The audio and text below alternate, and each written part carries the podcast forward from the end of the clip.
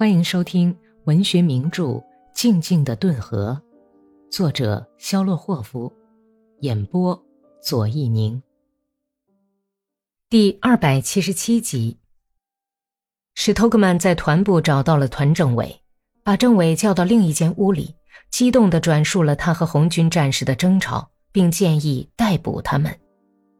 政委搔着棕红色的胡子，犹豫不决地扶着黑戴帽框的眼镜。听完他的话，啊，明天我们开党支部会，研究一下情况。在目前的情况下，我认为逮捕这些人是不可取的。为什么？史托克曼厉声问。哎，您知道吧，史托克曼同志，我自己也注意到我们团里情况不妙。大概有什么反革命组织在活动，但是就查不出来，而团里的大多数人都受到了他的影响。农民的自发势力，这毫无办法。我已经把红军战士的情绪报告了上级，并建议把这个团撤下去进行整编。为什么您认为现在逮捕这些白卫军特务，把他们借送到师革命法庭去是不可取的呢？要知道。那些谈话简直就是叛变呢！哦，是的，但是这样做可能引起我们不希望发生的冲突性事件，甚至是暴动。原来是这么回事。那么，您既然早就察觉到了大多数人有这样的情绪，为什么不及早报告政治部呢？我对您说过，已经报告过了。可是，梅德韦奇河口镇方面不知道为什么迟迟不予答复。只要这个团一掉下去，我们就严惩所有那些破坏纪律的战士，特别是您刚才报告的那些家伙。政委愁眉苦脸的小声补充说：“哎呀，我很怀疑沃洛诺夫斯基和呃参谋长沃尔科夫。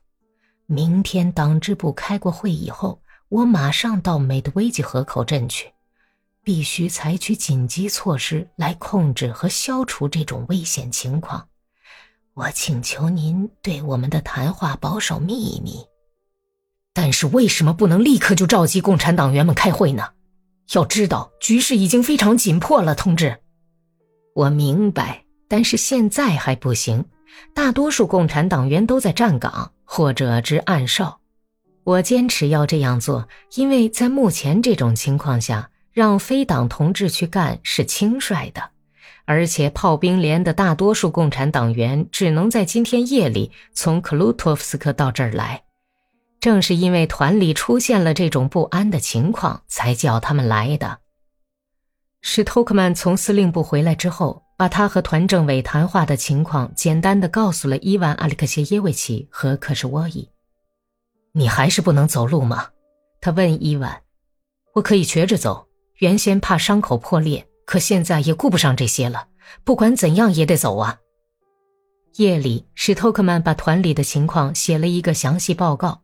半夜把可是沃伊叫醒，把文件往他怀里塞着，嘱咐说：“你立刻弄一匹马，飞奔美的危机河口镇，要不惜牺牲把这封信送到第十四师政治部。你几个钟头可以到那儿？你想哪儿可以弄到马？”米什卡哼哼着，往脚上穿着那双干皱的红皮靴子，吞吞吐吐的回答说：“嗯，我偷一匹马，偷骑兵侦察队的吧。到美德维基河口镇，顶多……嗯，顶多两个钟头。侦察兵的马都不顶用，不然一个半钟头就行了。我当过马官，我知道怎么叫马使出全身的劲儿来。”米什卡重新把文件藏好。把它塞进军大衣的口袋里，这是为什么？史托克曼问。这是为了，如果被希尔多波斯克团的人抓住，可以马上掏出来呀。啊？史托克曼还没明白他的意思。哎呀，您别啊了，他们一捉住我，我就把信掏出来吞到肚子里去。好样的！史托克曼吝啬的笑了笑，走到米什卡跟前，好像被痛苦的预感折磨着似的。紧紧抱住他，用冷冰冰的、哆嗦的嘴唇使劲地亲了他一下。走吧。米什卡走出屋子，顺利地从拴马桩上解下一匹侦察兵最好的马，信步通过岗哨，食指一直扳着崭新的马枪的枪机，不加选择的上了大道。这时，他才把马枪背到肩膀上，开始拼命挤出这匹短尾巴的萨拉托夫小马不曾有过的神速。您刚刚听到的是第六卷第四十八章。